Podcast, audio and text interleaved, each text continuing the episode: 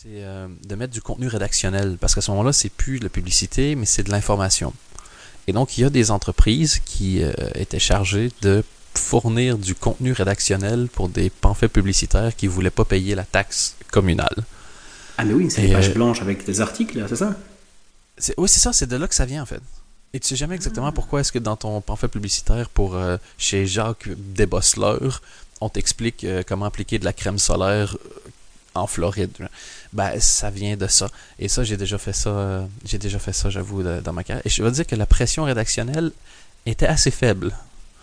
Le, la seule façon de fuck up, c'est si tu rendais pas le bon nombre de caractères, je crois. Et, euh, et voilà. Et donc, j'ai déjà envoyé mon CV, je crois, pour euh, écrire dans des Sky Magazine. J'ai envie que quelqu'un retrouve ça. Le, le, le, CV. Oh, tu sais ce que j'ai fait? J'ai envoyé mon CV récemment pour. euh, donc, à peu près 50% de ma vie est basée sur le Canadien de Montréal, qui est euh, équipe de hockey sur glace, donc comme son nom l'indique, de Montréal. Et ils ont ouvert un job, un poste pour un, pour un job récemment.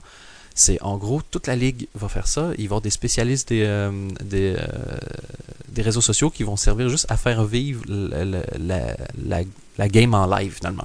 Quand c'est le match dans un amphithéâtre, tu dois être là avec, euh, tes réseaux sociaux, puis tu choisis des, façons de faire vivre l'ambiance un maximum, euh, que ce soit en faisant, je sais pas, un Snapchat d'un extrait de l'hymne national avant le début, ou sais, des petits trucs euh, un, peu comme ça. Et euh, moi, j'ai déjà planifié des vacances en fonction des matchs de cette équipe-là. Donc, je, quand ils jouaient, c'était la nuit. Des fois, je faisais les petits matins et je devais me lever à 5h moins quart. Et genre, je me couchais à 21h, je me levais à 1h du matin, je regardais le match jusqu'à 4h et je, je redormais 45 minutes avant d'aller bosser. C'est ce niveau-là de, de- de maladie mentale. Et donc, je, me dis, ben, je vais appliquer sur le job. En plus, j'ai des expériences un peu particulières, ça va attirer leur attention. Et les, euh, les, les deux premières questions, c'était nom et prénom, ça j'avais. Le email, j'avais. Et après, il te demande, il te demande ton compte Snapchat. Donc, j'en ai pas. Ton compte Instagram, il y a trois photos quand je suis allé en Grèce dessus, dont un message pour les réfugiés. Donc, ça fait vraiment le- la personne qui est engagée, mais genre, c'est- je, suis- je suis le Usain Bolt de l'engagement. Tu vois, très fort, vraiment pas longtemps. Et après, c'était compte Twitter, ça j'avais. Et les derniers, c'était des blagues, des faux live tweets, puis je crois des blagues avec les chansons de Jacques Brel, donc j'étais quand même un peu. euh, j'étais pas sûr sûr. Et après, il te demande les questions suivantes. Les trois suivantes, c'est quel est ton niveau de connaissance en. Euh, je me souviens même plus, c'était quoi C'était en Photoshop. J'ai jamais, ne serait-ce que vu- eu Photoshop, donc je me suis mis 8 sur 10.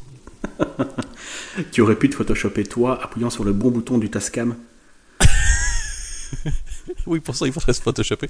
Et après, c'était connaissances en HTML. Et, euh, et j'avais envie juste d'écrire comme j'en consulte régulièrement. Mais euh,